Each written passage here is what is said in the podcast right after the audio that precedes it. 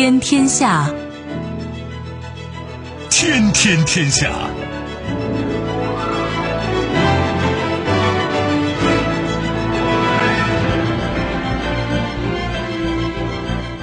历史穿行者，新闻摆渡人。听众朋友，大家好，您正在关注收听的是《天天天下》节目，我是夏萌，和我一起陪伴各位的还有本节目评论员重阳。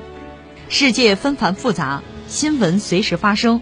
今天的节目您将听到：中国智慧，中国首次提出全球安全倡议，王毅在人民日报撰文阐述；言行各异。英国批准于五月底前通过俄罗斯天然气工业银行结算俄天然气。时不我待，我国将着手组建近地小行星防御系统，为保护地球和人类安全贡献中国力量。稍后会一一道来。收听节目，您可以使用手机，欢迎使用计时客户端，也可以选择蜻蜓 FM 或者是企鹅 FM，搜索“天天天下”。就可以收听我们的节目以及其他相关内容。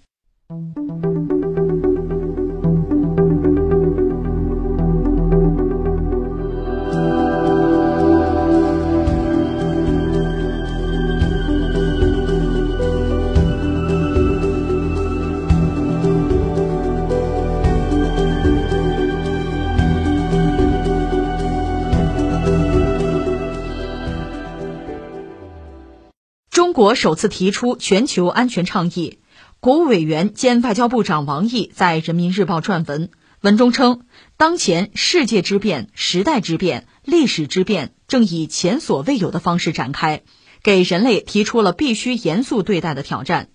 面对这样一个关乎世界和平发展的关键时刻。习近平主席在博鳌亚洲论坛二零二二年年会开幕式上发表题为“携手迎接挑战，合作开创未来”的主旨演讲，首次提出了全球安全倡议。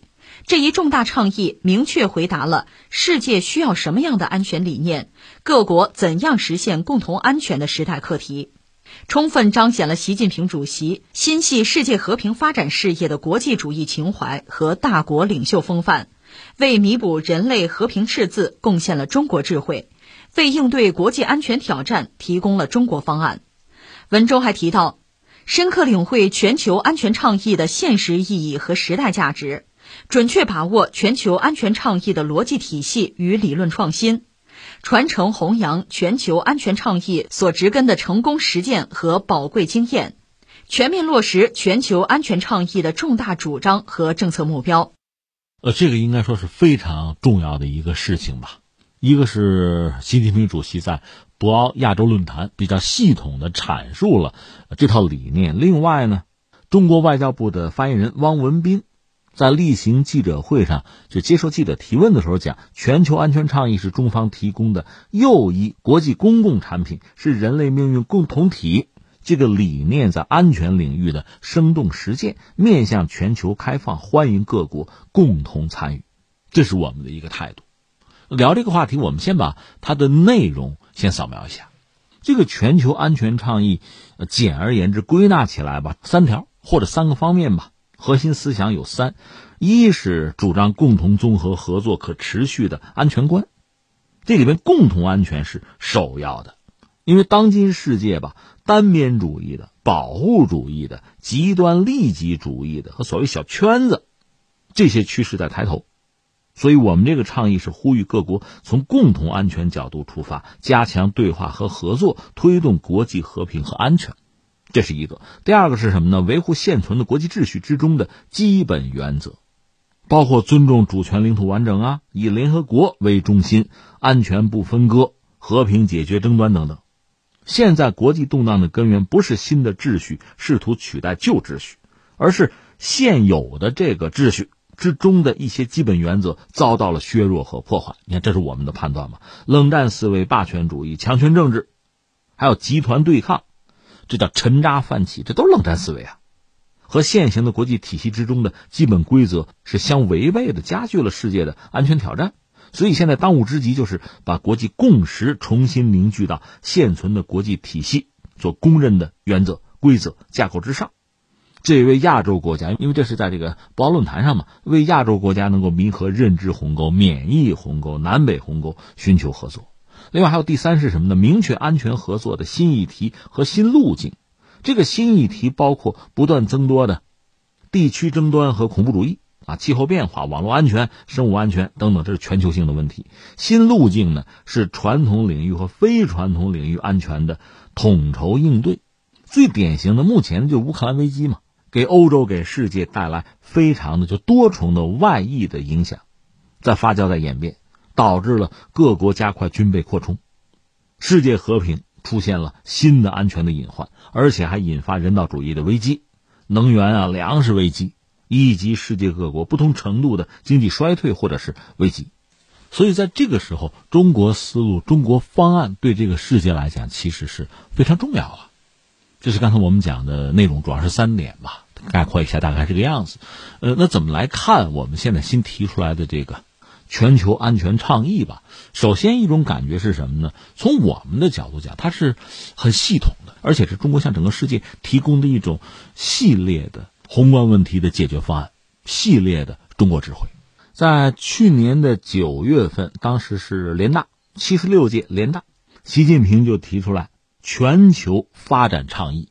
那这次呢，是在博鳌亚洲论坛又首次提出来全球安全倡议。这是一个，再有一个呢？我们之前曾经提出过什么呀？就是人类命运共同体有这样一个核心的理念。那这次我们看到啊，这个倡议可以说是人类命运共同体为基础，我们思考全球就人类啊面对的很现实的一系列问题和挑战，我们拿出来的方案。那么第三是什么呢？说到这个全球安全倡议，其实我们脑子里是不是想到，这四月十五号有那个国家安全宣传日吗？二零一四年的四月十五号，习近平在国家安全委员会第一次全体会议上，他提出来总体国家安全观。那现在这个全球安全倡议也可以看作是那个总体的国家安全观的一个自然延伸。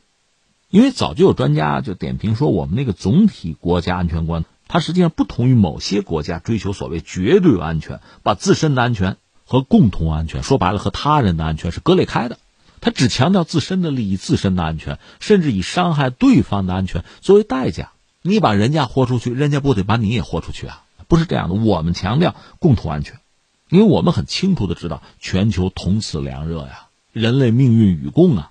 所以我们拿出来的方案和某些大国的想法真的是并不一样。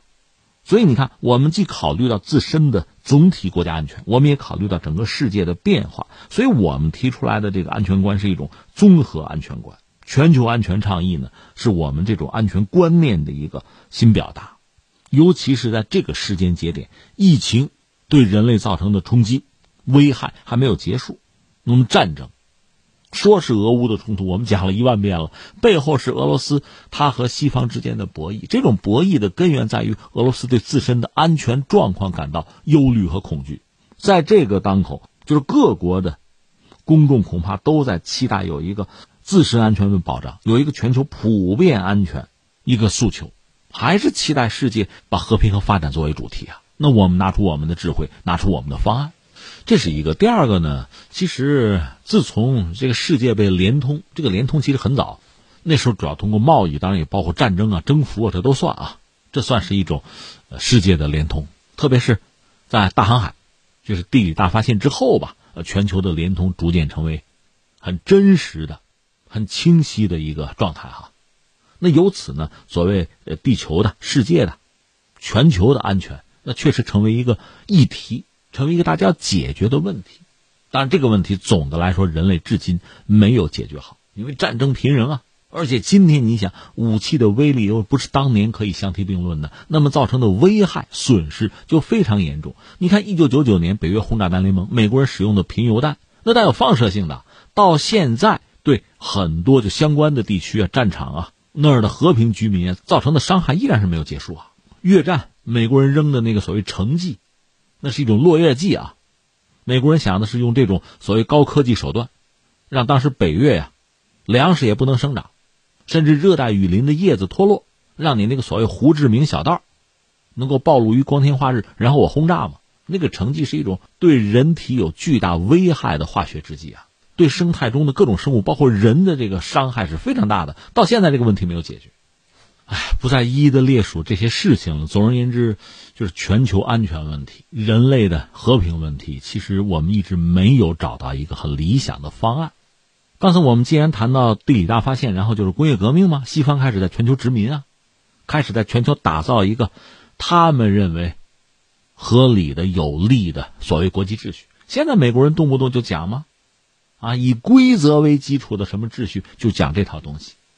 但是我们也分明的知道，这套规则是有利于他们的。他们要打造一个金字塔结构，他们是在塔尖上，他们是真正的实力者呀。昨天我们不还聊吗？你看现在很多国家那个分离主义，往往背后他们在支持，支持到最后，那一个国家就逐渐的被分裂成很多小的族群，单一的族群、单一的民族，然后再建立相应的国家。所以这个世界上哈，你会看到，国家会变得越来越多。你比如苏联解体出了多少国家，对吧？越来越细碎，而且在经济上越来越贫弱。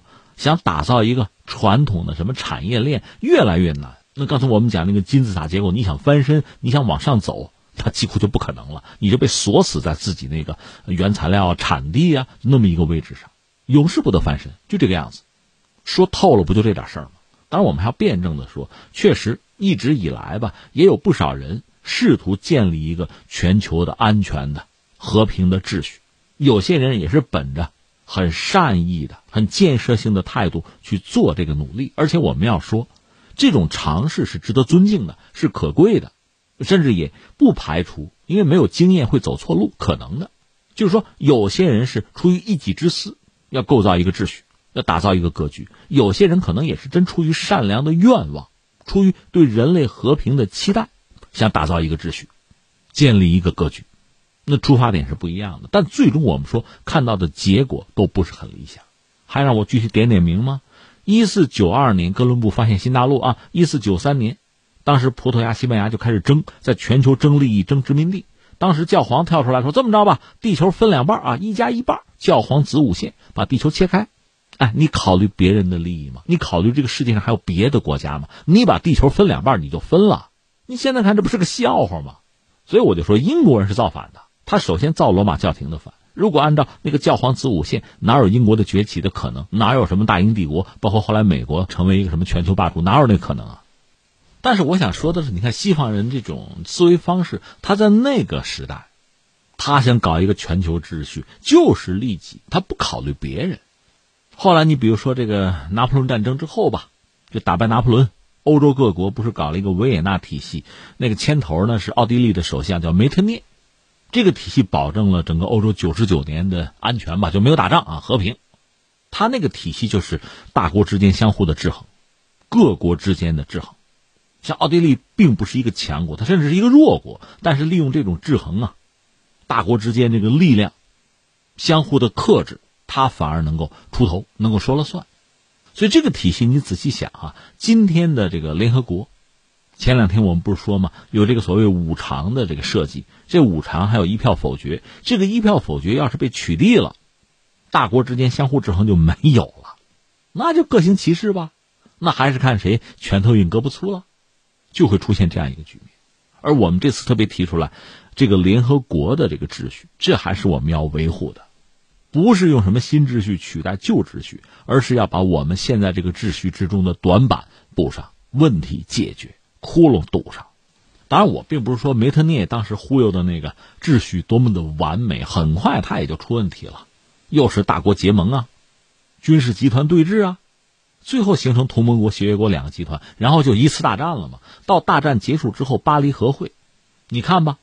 又是强国为了一己之私去牺牲弱国的利益，这我们中国人感受还不深吗？你说德国在中国这个利益，随着一战，我们中国是胜利国呀，战胜了，德国把占我们的便宜还了，这事儿就了了吗？日本凭什么跳出来，要把德国在中国的利益，在山东的利益，他要继承？凭什么？就是因为中国弱呀，那我们就成了一个筹码，一个棋子儿。西方列强和日本之间做利益交换的时候，就牺牲掉我们，那这个格局我们凭什么接受啊？而且你看，就列强里面像英国和法国，英国首相是劳合乔治，法国是那个老虎总理克雷蒙梭，两个人小黑屋里门一关，说吧，你要哪儿啊？我要哪儿？当时他们分的是中东啊，跟当年那个教皇子午线分地球是一样的，就这个逻辑，就这个思维。所以最后呢，巴黎和会啊，搞了一个什么凡尔赛合约呀？法国一个将军叫福煦看了一下，说：“哟，这哪是合约？这不过是一个二十年休战而已啊。”他话说的特别准，二十年之后二战开打。都说希特勒是魔鬼不假，但是谁把希特勒从那个瓶里放出来的？就是这帮西方列强。当然，前两天我还聊到这个美国当时总统叫威尔逊，伍德罗·威尔逊提出一个什么十四点和平方案什么的啊，他有一套就世界秩序、全球这个安全秩序，他有一套想法。但这套想法不要说别人，你美国人自己就不认，你自己就不肯接受。说到美国人也很有意思，美国人到现在也不是联合国那个海洋法公约的成员啊，他不是。他就讲什么航行自由啊，全球溜达吗？因为他海军强大呀，全球的海洋跟他们家似的，你说这合理吗？对其他国家是尊重吗？你要不尊重别人，那别人凭什么尊重你？你说我有枪，那我拳头硬胳膊粗。好，如果别人有枪，别人拳头也硬胳膊也粗，是不是可以这样对待你啊？不服气，比试比试，这不就打起来了吗？那何谈全球的安全呀、合作呀、和平啊？我的意思是说，呃，你看看西方人吧。确实，有些人是抱着理想主义，他们提出过全球和平的这个构想，有的。但是截止到目前，我们看到这一系列的实践，我们不好说完全不成功啊，里面是有经验的，但是教训同样很多，甚至更多。包括目前，这全球的和平安全又遇到新的挑战，你说怎么办？中国人确实也提出了自己的一套东西。那我们这个全球安全的观念、倡议。它确实，一方面有我们中国人的智慧，这个智慧还不单是说当代的、现代的，也包括历史。在历史上啊，你比如春秋战国，很多强国纵横捭阖，有争霸呀，有斗争，有和平啊。所以当年其实也是处理所谓的国际问题吧，我们加个引号。那也有中国人的智慧，也有中国的经验，当然也有我们的教训，可以总结出很多有意义、有价值的东西。况且中国哲学根深蒂固的那些观念。人和自然和世界的关系，人和人的关系，这里边很多东西是值得思考，是可以继承的，对这个世界是有价值、有意义的。所以现在我们拿出来一个新的倡议，这个倡议，坦率说，并不同于以往的西方国家那套东西，但是对目前的全球的这个秩序来说，这个倡议它蕴含的很丰富的，甚至很先进的理念，也包括我们一直以来的实践和经验，是值得各国去。认真的思考，甚至采纳和践行的。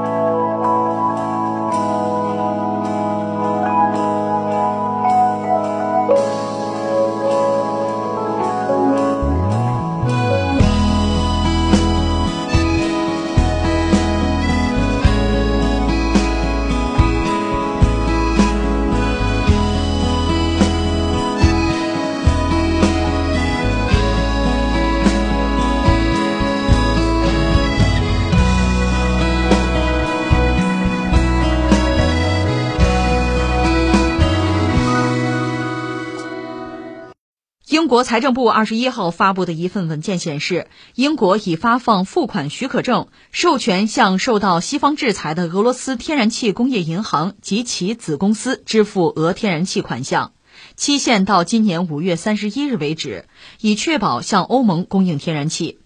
对于英方的这一举动，俄罗斯总统新闻秘书佩斯科夫回应称。这只是英国寻求务实主义的做法，但这并不意味着俄方要求以卢布结算天然气的时间表有所推迟。他表示，普京三月底签署的总统令已经确定了结算期限。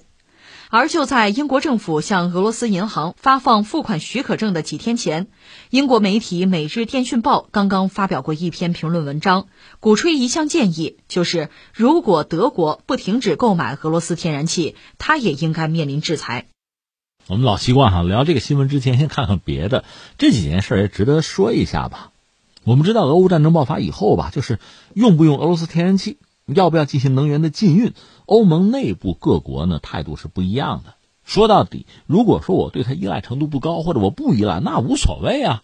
可以喊得响亮一点，搞他嘛。但如果说对俄罗斯的气儿依赖非常严重，那恐怕你态度就相反。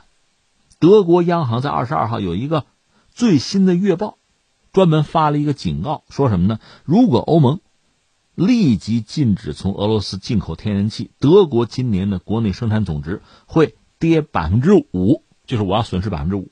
禁运会导致能源价格飙升，引发近几十年来最严重的衰退之一。央行估计，二零二二年就德国央行啊，产出损失会达到一千六百五十亿欧元。这损失看到的、能算出来的就已经是这样了。几乎是在同一时间吧，在四月二十三号，美国的《纽约时报》呢就发布了一个采访，访问的是德国的前总理，就施罗德呀。施罗德认为德国无法孤立俄罗斯，为了维持国家的工业实力，俄罗斯能源是不可或缺的。施罗德嘛，他在任上和俄罗斯关系搞得不错，和普京呢很近，甚至在这个时候，他作为一个早已经下野的一个前总理啊，还遭到口诛笔伐。他是二零零五年卸任啊，那个时候普京还曾经约他做俄罗斯天然气管道项目那个北溪的啊。股东大会的主席，当时普京就开玩笑说：“为我们工作，你担心吗？”当时施罗德是接受邀请，因为那个时候双方的关系没这么糟嘛。所以《纽约时报》说：“你看，那你是普京的人呢，他确实当年监管过北溪那条管线的建设，还做过很多俄罗斯的能源企业的顾问。其实你发现，就是一旦事到临头，大家总有这个找替罪羊的这么一个念头哈。那德国人也不例外。”就说他就是助长了德国对俄罗斯那个天然气的依赖，所以你现在哈，你是个罪人，很多人开始指责他。那他这几年也就很少接受采访，老头七十八了，就说呢，从长远看，不管是政治上还是经济上，都无法孤立像俄罗斯这样的国家。施罗德是这个判断，而且他有一套嗑啊，三十年前他们都支持俄罗斯和德国的能源合作啊，怎么突然就醒悟了啊？怎么变了？但施罗德本人现在遭遇到一些压力哈，德国的总理毅然啊，我们这新闻就讲到新闻了啊。这个英国的媒体指责德国软弱啊，甚至咱要不制裁德国吧？你看德国老和俄罗斯剪不断理还乱，那我们欧洲没有办法形成针对俄罗斯的统一战线，那哪行啊？德国啊，有异心，那是制裁他呀。而且英国媒体呢这两天说话已经相当不客气了，一个是提议制裁德国，然后呢，你看二十三号吧，他这个《每日电讯报》有评论对德国、法国开骂，主要骂德国骂什么呢？就在俄乌冲突之中表现可耻啊！欧盟已经成了无关紧要的角色。这个《每日电讯报》骂德国是什么呢？就是说德国、法国的乌克兰耻辱，在武装了俄罗斯之后。如果德法拒绝对乌克兰一视同仁，那将是一种道德恶行。说到底呢，德国那个总理啊，软弱的可耻啊；法国的总统呢，老关注自己那个竞选啊，这都不对。但另一方面呢，有些英国媒体忽略了自己在做什么，就是我们新闻里说嘛，英国和俄罗斯也有这个能源贸易啊，这就涉及到一个结算的问题。我们就不说你将来怎么着，现在要结算，我就问你一句：你用不用卢布？俄罗斯说用卢布。呃，英国方面要结算，这算不算向普京屈膝投降啊？这算不算向俄罗斯下跪啊？这个你怎么不骂呀？这是一个。另外呢，确实，约翰逊前两天倒承诺说要向波兰提供坦克，因为波兰坦克不提供给乌克兰吗？这个窟窿我们给你补上啊！但更关键的，在 G 七峰会上，约翰逊可表态说什么呢？说俄罗斯还是有可能赢得战争，当然永远不可能征服乌克兰人的精神啊。但是你说俄罗斯还有可能赢得战争，这个也不是西方主流观点，甚至有英国媒体自己承认，在所以这个西方这几个国家里面哈，英国是第一个或者说是唯一的一个站出来说俄罗斯有可能获胜的。所以你看，把这堆新闻拍在这，你会有什么感觉呢？一个，这个英国人还真的是老谋深算。所以现在我们甚至要问一句，就是英国人脱欧这个事儿哈。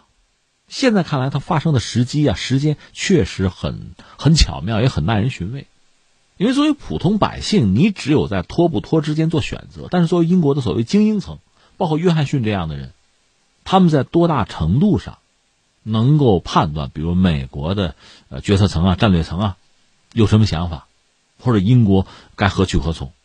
现在欧盟搞成这个样子，英国恰恰在欧盟之外，那等于说躲开了很多冲击和损失。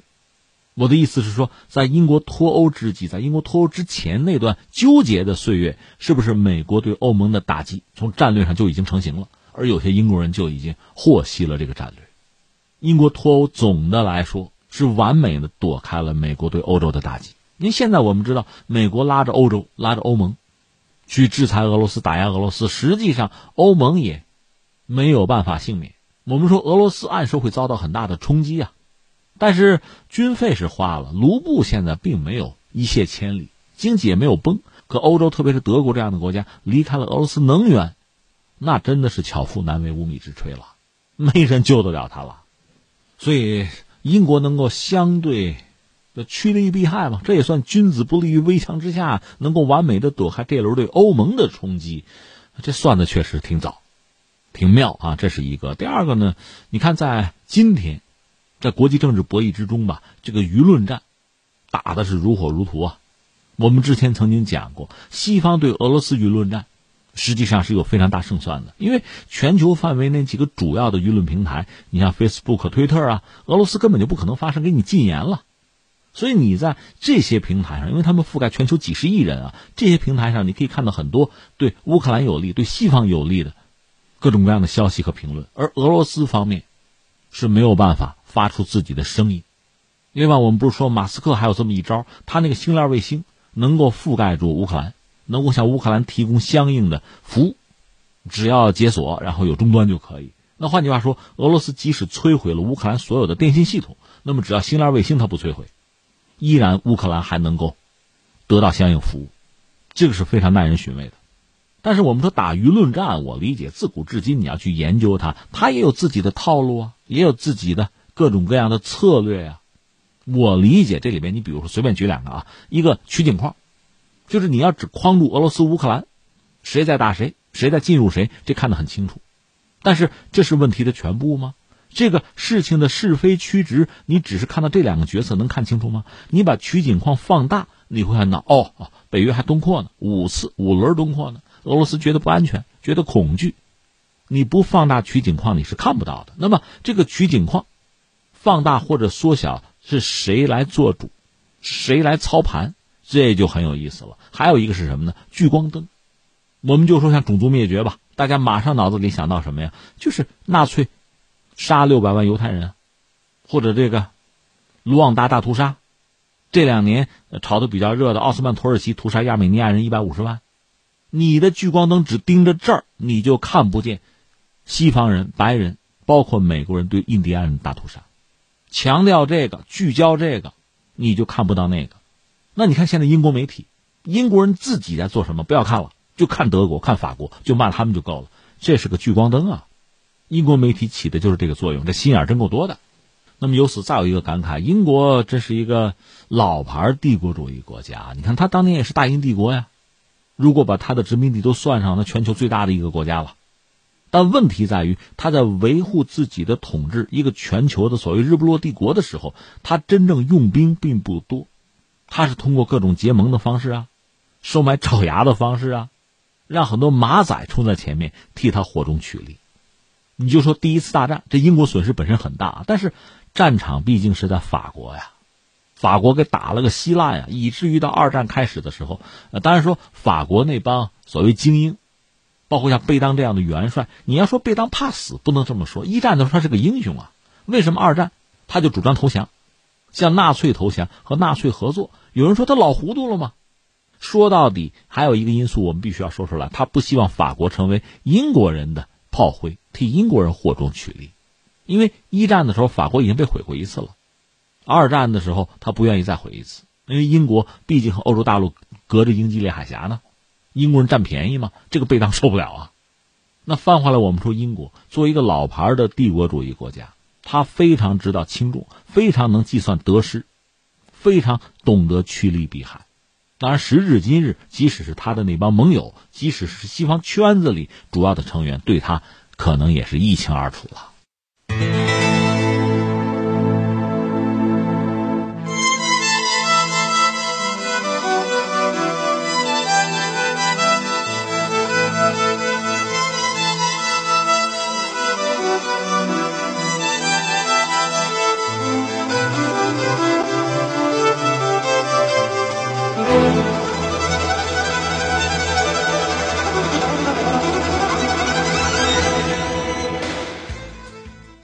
近些年，随着功能不同的各类卫星和航天器数量不断增多，所产生的空间碎片为后续发射任务的轨道规划和运行提出了更高的要求。因此，为了能够更好地利用太空空间，我国将建设完善的小行星监测预警系统，确保太空中的航天器安全、稳定、有序运行。国家航天局副局长吴艳华近日在接受专访时表示。我国将着手组建近地小行星防御系统，共同应对近地小行星撞击的威胁，为保护地球和人类安全贡献中国力量。吴艳华表示，我们争取在“十四五”末期或者2025年、2026年实施一次对某一颗有威胁的小行星，既进行抵近观测，又实施就近撞击，就改变它的轨道进行技术实验。这样为我们人类未来真正应对小行星地外天体对地球家园的威胁，做出我们中国新的贡献。众所周知，上四月二十三号实际上是图书日，也被称作是阅读日。另外，四月二十三号还是人民海军建军的纪念日。刚刚过去啊，四月二十四号又迎来中国航天日，这是为了纪念一九七零年的四月二十四号，中国第一颗卫星东方红一号上天。按照传统吧，这还不只是中国人的传统哈，就是全球大概都有这个习惯。就每到这个特殊的日子呢，会有一些新闻出现。你比如说四二三，你看人民海军就要发布一个宣传片，关于航母的宣传片啊，这网上随便就可以搜到，大家看了会很振奋哈。另外还有消息讲，我们最新的驱逐舰零五五又装备了新导弹哈。那么到了四月二十四号，中国航天日，那我们也看到很多新闻，国家领导人。对中国航天的关怀啊，指示。另外呢，国家航天局有一位副局长也透露说，中国的重型火箭在内的多型运载火箭正在研制，有望几年内就首飞。那么更加让人觉得这个震撼啊、振奋啊，甚至这个会浮想联翩的，那就是中国已经宣布要着手组建近地小行星防御系统，这是为了保卫地球和人类安全啊，要贡献中国力量啊。这让人听着好像很科幻啊。前两年这词儿就已经有了，我们叫未来已来，已经来了。所谓小行星的防御系统，那防御的肯定首先是小行星了。什么是小行星呢？顾名思义嘛，很小的行星嘛。小行星就是围绕着太阳吧运转的，比正常的行星。我们现在讲不是说所谓九大行星吗？后来说这个冥王星要不就开除出行星的行列吧，也是因为小嘛，身份存疑哈，那可能就叫八大行星了。我不知道现在咱们地理课本、天文课本怎么讲啊？呃，那小行星比这些行星要小得多了，但它也算行星，因为体积太过微小吧，所以呢，它不但是受太阳引力的控制，还会时刻受到其他的就围绕太阳运行的这些行星的影响，就受它们的扰动啊。这样带来一个什么样的结果？就这些小行星轨道的变化多端。很可能在某一个时刻和地球交汇，就进入地球的大气层，那就威胁地球的生存和生物安全。你知道现在人类已经观察记录了多少啊？超过两万颗小行星。这我们就念叨到马斯克，马斯克要搞他那个星链。我们不说别的判断，这样发射两万颗在低地轨道啊、近地轨道，那真要命哈！因为人类要观测的小行星，现在已经盯着的。已经记录确认的就超过两万颗，而这其中有两千颗对地球是有潜在的危险的。那么直径超过一公里的、一千米的这个近地天体之中，百分之九十以上已经被发现。但是直径在比如一百米左右的那个近地天体啊，只有百分之十被发现；直径是四十米左右的近地的天体被发现的呢，还不到百分之一。那么地球面对的威胁就很大。从这个角度讲呢，组建小行星，一个是观测，一个是防御。那么这对人类来讲是很重要的了。你说真有那么危险吗？嗨，我跟你讲，就一个月前吧，三月十二号，其实地球就面临一次危险啊。我这么说，人类有史以来吧，呃，到现在是五次了，能够提前的能预警小行星闯入这个大气层吧。就有撞击地球的风险哈，有五次，前四次呢是美国人美国人发现的，他们望远镜发现的，这次还不是，这次是匈牙利，匈牙利的那个天文台编号叫 K 八八，叫双鱼座天文台，是在二零二二年的当地时间是三月十一号了，很平常的一个晚上吧，就匈牙利布达佩斯附近双鱼座天文台，这个天文学家呢叫做萨尔内斯基，他是在晚上七点做这个巡天观测。哎呀，这上夜班很辛苦是吧？他本来是目标，他干嘛呢？叫寻找那些来自太空的危险的小行星，就干这个的。但这个东西绝对是小不点而天文学家呢也并不知道他们在什么时候在什么地方出现。就有点碰运气的成分吧，但是这值班吧，找吧，看呢。科学家呢是打方格呗，这个夜空啊可以画成一个一个的小格子，组成叫天区嘛，有点像这个棋盘或者这个渔网一样。然后呢，用自己的望远镜对这些小方格吧、网孔吧，一个一个的就观察，要扫描观测。如果你运气好呢，有可能就发现哎移动的小行星。如果有的话，那你赶快去去观察呀。去记录啊，去比对啊，甚至你你很运气嘛，你发现了这个东西，新东西，别人都没有看到，你看到了，哎，我有命名的权利，是这样的啊。当然这个很难，因为能发现的差不多都发现了嘛。这位科学家他的设备吧，叫施密特望远镜，口径是零点六米的，不能说很大呀。所以观测能力呢，关键指标之一就是这个口径，口径越大呢，收集光线的能力越强。说白了，能看得更远啊，看得更清楚，就这个意思吧。所以，相比美国的这个巡天系统吧，美国那个，它比如说那个卡特琳娜那个巡天系统吧，三台望远镜，最大口径到一米五，年发现量能达到世界第一，一度啊。它还有那个泛星计划望远镜系统，是两台望远镜，口径到一米八吧，它那个年发现量到世界第二，排世界第三的是地球撞击临近告警系统，那是四台望远镜，口径是点六的。相形之下，布达佩斯这儿这个双鱼座天文台，它望远镜在观测口径方面呢，没什么优势。只不过美国的望远镜大部分是部署在美国的本土啊，太平洋那个夏威夷那儿啊，而双鱼座呢，毕竟是在欧洲，在东欧啊，所以在地理位置上呢，和美国的其实不太重叠，甚至带有接力的性质。而且你白天是看不到星星的，只能上夜班，这是光学望远镜的弱点吧。总而言之，双鱼座的科学家也有机会。这位萨尔内斯基，他就像往常一样，就做正常的观测，结果发现了一个亮度在十七等星的移动目标。当最初他发现这个东西，以为是个什么人造物体吧？你比如说卫星，或者废弃的什么火箭的什么末段什么的啊，它移动速度还比较快，而且它把这个观测的图片把那个坐标输入到轨道计算软件里边去，这个软件提示什么呢？撞击。格林尼治时间二零二二年三月十一号二十一时二十二分，北纬七十点二六三度，西经九点八八八零九度，这是个小行星，它撞击地球一个半小时以后，那这个萨尔内斯基就马上把这个数据吧上传到国际小行星中心，还有那个待确认的天体的页面吧，那个地方是全球小行星观测的数据的枢纽啊，触发了欧洲空间局叫海猫，是个小行星撞击评估系统。另外，美国那个就 NASA 的啊侦察兵小行星撞击评估系统都被触发，最终确认撞击会发生的，就这个小行星会进入大气层的。最后确认呢，它陨落会在挪威简梅耶岛西南方向一百四十公里海洋，会掉到那儿去。之后呢，超声波传感器观测数据也证实确实，撞击时间、撞击地点是准确的。爆炸地点是在海洋啊，无人区吧，所以没有人员伤亡。这是一起很典型的事件，也是呃很典型的这个流程吧。天文台啊，科学家发现，报数据，最后呢经过确认，再监测，最后产生一个结果。这就是最近这次一个月前。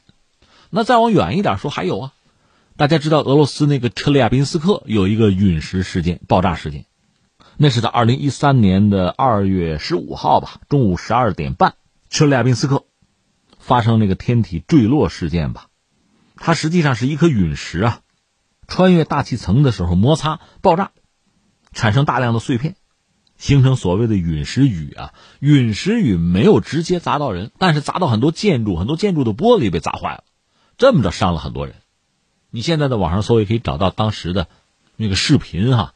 当时是警报大作，好多车都报警嘛，确实蔚为壮观，也很吓人。远的历史上的故事就很多，你比如说牛顿搞自己的这个最主要的这个发现的时候，呃，一六六五、六六六七那几年，一六六五年当时就有颗彗星要撞地球，人类是能看到这个彗星的，天空中一个扫把星啊，当然它不是小行星啊，但是眼看奔地球来了，那时候人们多蒙昧啊，所以当时呢，这个社会的主旋律是神父啊，就说彗星来了啊，啊，暴风雨啊，什么烈焰啊。棺材要飘满天空啊，啊，末日就到了啊，就这个，所以你看看这几百年吧，毕竟人类还是在进步，对这个自然啊，对宇宙的认识在深化。到现在呢，中国也提出来说，我们也得搞一个相应的系统，一个就是监控，另外就是要防御防卫啊。那对我们中国人，对整个世界各国，这都应该说是一个重要的好消息吧，因为我们其实时刻面对着这些威胁。而人类可能更多的是专注去争夺地球上地表上的利益，而面对宇宙空间的威胁呢，总得有人站出来想办法。呃，我们知道在小行星探测这方面呢，有这么几个国家，一个日本，日本走的比较靠前，它那个隼鸟号哈，呃，登陆小行星，而且呢做一些取样哈，做的不错，很精细。呃，另一方面，美国和中国呢，应该也在这方面有投入。只不过因为涉及到航天这个领域啊，太过复杂，门类很多，大家各自选择自己认为重要的东西，所以中美在小行星的探测这个领域，其实相对日本的起步甚至要晚一点。那么日本的成果会多一点，只不过大家都要迎头赶上。实际上，美国和欧洲也在一直有投入，还有合作。就是美国和欧洲已经合作组建了一个小行星的防御系统。刚才我谈到，就是今年三月份的时候，你看啊。那几个系统其实都在发挥作用了，在二零二零年的时候，NASA 和欧洲的这个航天局就已经开展合作，做这个小行星的防御试验。美欧合作呢，它设计了一个专门的探测器，是一个动能撞击器。这个平台重量在五百公斤啊，用那个卷轴式的太阳能帆板，完全展开之后，探测器长度到十二米五，宽两米四。这个探测器呢，是在二零二一年用马斯克的这个猎鹰运载火箭发射升空了。它的目标是一个双小行星系统。我记得之前大家聊过，叫做戴蒂莫斯啊，双小行星系统，这是作为试验目标的。那么这个拦截器在今年的啊，注意，今年九月份会到达那个戴蒂莫斯双小行星系统，然后呢，是用这个每秒六千米的速度去撞撞击它。这算是一种对付啊、防御或者叫拦截近地的小行星的一种方式吧。这个试验这不是今年九月份，看看成不成功嘛？这就说到，你看啊，一个是监控小行星、监测小行星，就刚才我们谈到了，这全球的天文台啊、天文望远镜，就这种光学望远镜啊，大家上夜班每天晚上干哈，这个就是一个监控小行星的办法。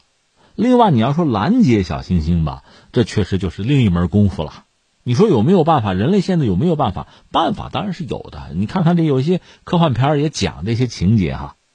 你比如直接拦截，用导弹甚至用这个核弹哈，去崩它。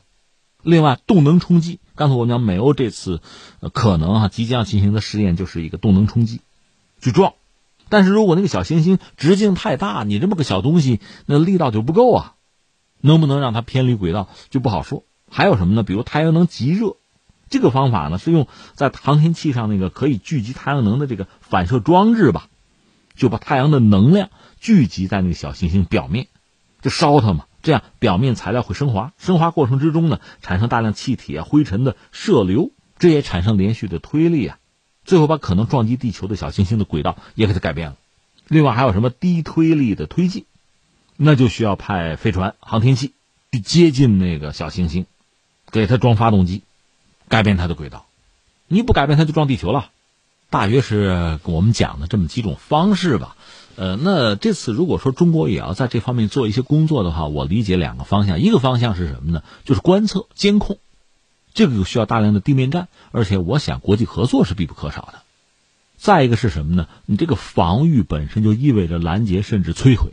刚才我们讲的是几种方式，这个随着。技术的进步，方法会越来越多，而且大家是八仙过海，各显其能吧。你看俄罗斯也很有意思，俄罗斯它那个 S 五百防空导弹号称能够拦截陨石，有这个说法。当然，我理解这个拦截陨石的话吧，你高度不能太低，否则意义就不大了。就是你在尽可能远的距离上能够摧毁它，减少它对地面的这个影响，就造成损失吧。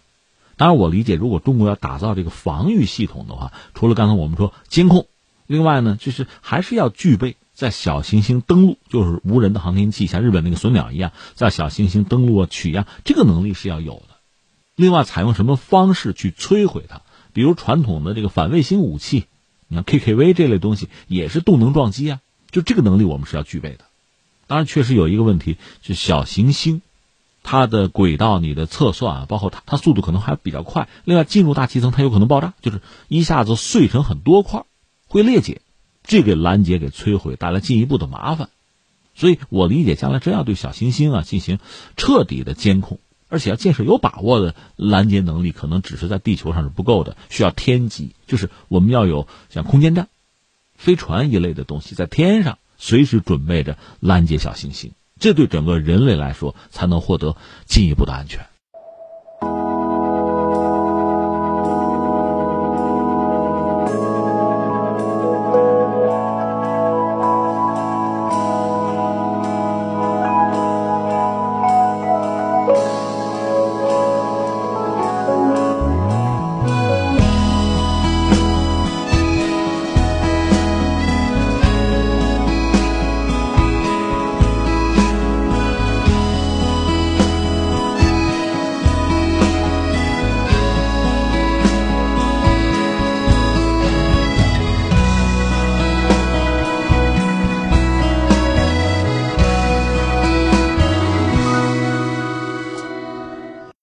好，听众朋友，以上是今天节目的全部内容。最后还是要提醒您，收听我们的节目，您可以使用手机通过计时客户端蜻蜓 FM、今日头条或者是企鹅 FM 搜索“天天天下”，就可以找到我们的节目。我们明天再会。